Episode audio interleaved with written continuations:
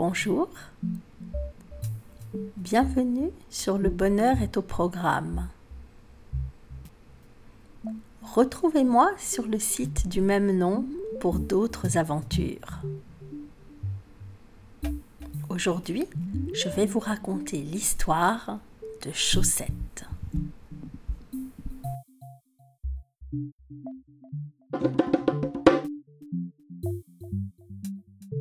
Chaussette.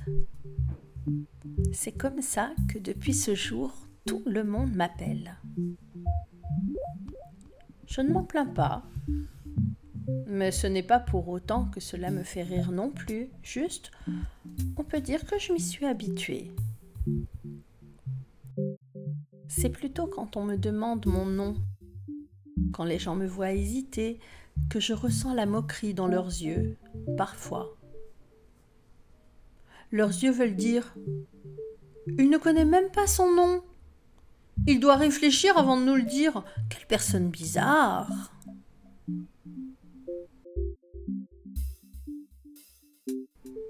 C'est dans ces moments-là que je leur en veux un peu d'avoir continué à m'appeler ainsi.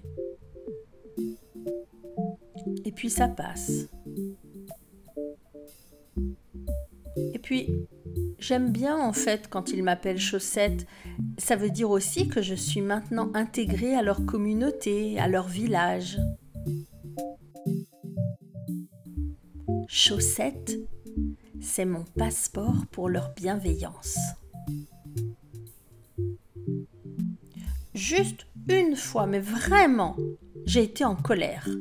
Mais pas contre eux. Mais un été, les parents éloignés de la voisine étaient venus quelques jours la visiter et un soir, alors que je passais devant chez eux pour retourner à ma maison, la petite fille m'a appelé moi. Mon pouls s'est accéléré et un bonheur rare m'a envahi. On m'appelait. Étonnée, je suis revenue sur mes pas car je venais de dépasser leur maison et par-dessus la clôture, j'ai demandé à la petite fille ce dont elle avait besoin. Je me rappellerai toujours son visage décomposé, un brin apeuré de m'entendre lui adresser la parole. Elle serra son chat contre elle et rentra en courant chez sa tante. Puis, de la fenêtre entr'ouverte, j'entendis celle-ci lui dire Mais il a juste soif, ce minou. Viens là, ma chaussette, viens voir ta tata. Et j'ai compris. Comment peut-on appeler un chat chaussette? C'est idiot. Enfin, pas autant que d'appeler un homme ainsi, mais c'est mon identité, mon surnom, comme on dit par ici. Et personne ne me chambre plus avec ça. Et puis, ils sont si gentils avec moi. J'ai vu tant de choses qui ne sont pas transmissibles, partageables avec des mots. En tous les cas, je n'en connais pas assez dans leur langue pour pouvoir les raconter. Ou alors ils ne me croiraient pas. Je suis un peu comme un animal de zoo pour eux déjà. Alors je ne vais pas en rajouter en leur racontant ce que j'ai vécu. À quoi bon? De toute façon, qu'est-ce que cela changerait? Est-ce que cela ferait revenir mon village? Mes parents Mes copains Baya? Il paraît qu'avec Internet, on peut retrouver des gens. Mais moi, j'en ai pas Internet. Je n'en ai jamais vu. En tous les cas, il n'y en a pas à l'épicerie du village. Et je n'ai jamais vu quelqu'un en rapporter de la ville. Je ne sais même pas à quoi ça ressemble. Peut-être y en a-t-il à vendre dans les petites annonces, mais je ne sais pas lire leur langue de toute façon. Et puis ce n'est pas grave. Maman m'a toujours raconté que les gens qui s'aiment vraiment étaient reliés et même éloignés ne se quittaient jamais, même après la vie. Alors, même si je ne les revois jamais, je sais qu'ils sont avec moi. D'ailleurs, je leur parle souvent dans ma langue. Je leur chante même des chansons parfois, quand j'ai l'impression qu'ils peuvent être tristes et que je leur manque. Je ne sais pas s'ils m'entendent dans leur tête, mais moi, il m'arrive de les entendre, alors je suis sûre que maman a raison et qu'eux aussi peuvent entendre mon chant quand je pense à eux. Ce qui me serre le cœur parfois, c'est de savoir que Baya est peut-être déjà mère. Baya était la seule fille que j'admirais. Et je sais que si elle revenait ici, dans le village, et qu'elle plantait ses yeux dans les miens, eh bien, je ne pourrais rien faire d'autre que de rire de son air fanfaron comme je l'ai fait la première fois où je l'ai vue. Elle était toute petite. Elle devait avoir trois ou quatre ans. Elle était déjà très fière et elle savait qu'elle était belle, tellement toutes les femmes en parlaient entre elles. Elle est arrivée chez maman avec trois racines de manioc, essoufflées. Elle avait des taches sur les joues et le front tellement elle avait dû courir et se frotter le visage sans se rendre compte qu'elle se maquillait alors de terre. Elle est entrée en courant, a stoppé net devant maman, a tendu ses petites mains pleines et a dit C'est pour toi. Maman a dit que tu savais. Allez, prends-le. Il faut que je revienne tout de suite, elle a dit devant son air décidé, sa beauté, ses sourcils froncés. Maman a souri et s'est reprise de suite et a dit très sérieusement Merci, Baya, en prenant les quelques racines. Maman n'a même pas eu le temps de finir ce qu'elle s'apprêtait à transmettre comme message à la mère de Baya que celle-ci était déjà repartie. Je pense que c'est mon premier souvenir de maman riant à gorge pleine. Et la voyant ainsi, j'ai longtemps imité la scène qui nous faisait sourire à chaque fois. Puis Baya a grandi sans se départir de son air assuré et de sa beauté. J'avais 9 ans quand je suis tombée amoureux d'elle. Je me rappelle très bien c'était la première fois que je me sentais si mal à l'aise devant elle. Je n'avais pas compris ce qui m'arrivait quand maman, de sa voix chaude, m'a dit le soir en me couchant Je pense que notre petit homme est tombé amoureux. Et c'est comme ça que j'ai appris que j'étais amoureux et ce que c'était? En fait, quand tu es amoureux, tu es timide et tu bafouilles et tu perds tous tes moyens.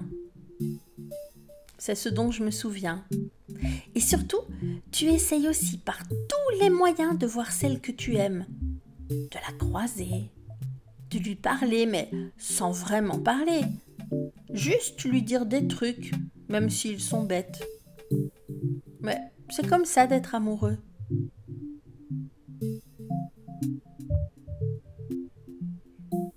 Et puis ils sont venus. Et j'ai dû partir. Maman m'a forcé à courir et à courir et à ne pas m'arrêter tant que je n'étais pas arrivée dans un village qui ne me comprenait pas. Alors j'ai couru. Bien sûr, je me suis arrêtée aussi car j'avais trop mal aux jambes. Et puis aussi, parfois, mon ventre me faisait trop mal pour que je puisse courir. Alors, j'ai commencé à voler des fruits ou des légumes sur mon chemin mais juste parce que j'avais trop faim.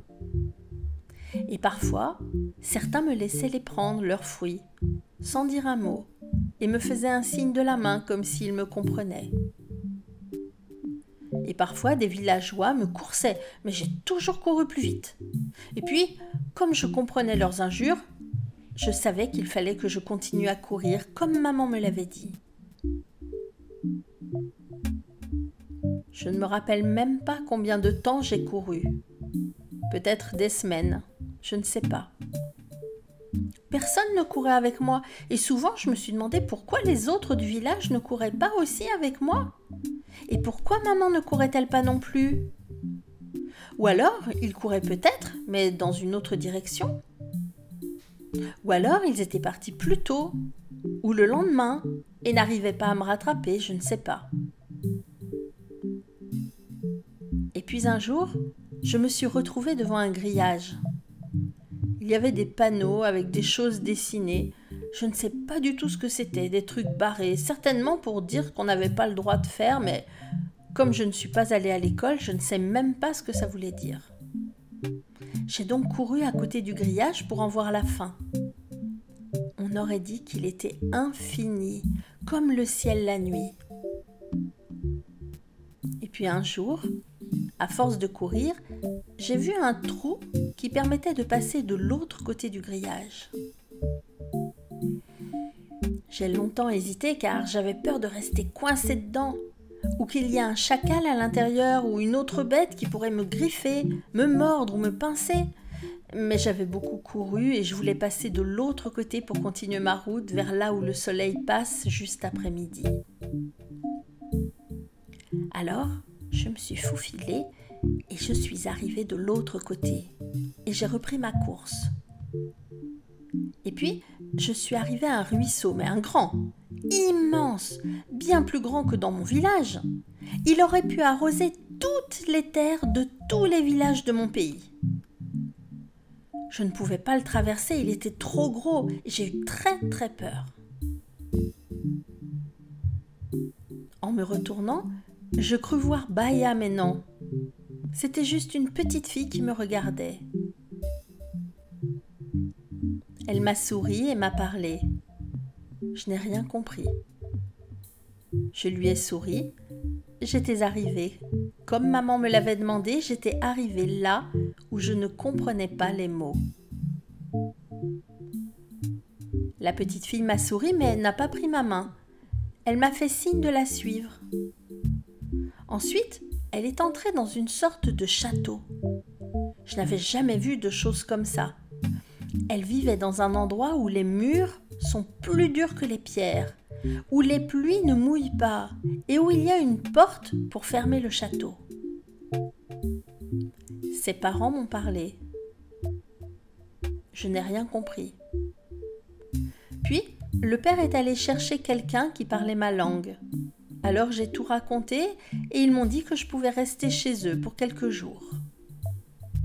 Ils m'ont donné à manger, à boire. J'ai beaucoup dormi. Ils m'ont donné des habits avec des tissus que je n'avais jamais touchés et des chaussettes. La petite n'a jamais autant ri que lorsqu'elle a voulu m'apprendre à les mettre. Impossible d'enfiler ces trucs. En plus, ça ne sert à rien. Les orteils sont coincés dans ces choses, on ne sent plus le sol et on ne peut pas courir avec sans tomber. Et en plus, c'est toujours sale, alors que les pieds, on peut les laver facilement. Et en plus, ça fait tellement mal aux pieds ces trucs. Eux, ils mettent des trucs en plus des chaussettes. Enfin, eux, vous. Vous mettez des trucs, des chaussures. Comment pouvez-vous supporter ça? En plus, ça coûte super cher. De ce jour, ils m'ont appelé Chaussette. Et moi, ils m'ont laissé rester chez eux. Je les aide pour faire les travaux des champs et même parfois, la petite a essayé de m'apprendre à lire. Mais je ne sais pas. De toute façon, je n'en ai pas besoin. À quoi ça sert? Je n'arrive pas non plus à comprendre ça. Je vis très bien, je gagne de l'argent et je pourrais même m'acheter plusieurs chaussettes si je voulais, même si ça coûte très cher. Je ne dépense pas mon argent ou très peu car je le mets de côté pour maman. Et puis ici, tout le monde est gentil et me nourrit. Donc, je n'ai rien à acheter. Alors voilà. Vous comprenez pourquoi il m'appelle Chaussette? Mais vous, vous vous appelez comment? Et pourquoi portez-vous un casque bleu sur la tête? Et pourquoi vous voulez me poser des tas de questions sur mon village? J'étais petit, vous savez. Je ne me rappelle pas de tout. Vous devriez demander à maman, elle, elle saurait. Mais je ne sais pas où elle est. Mon nom? Petit ruisseau, comme le nom de mon village.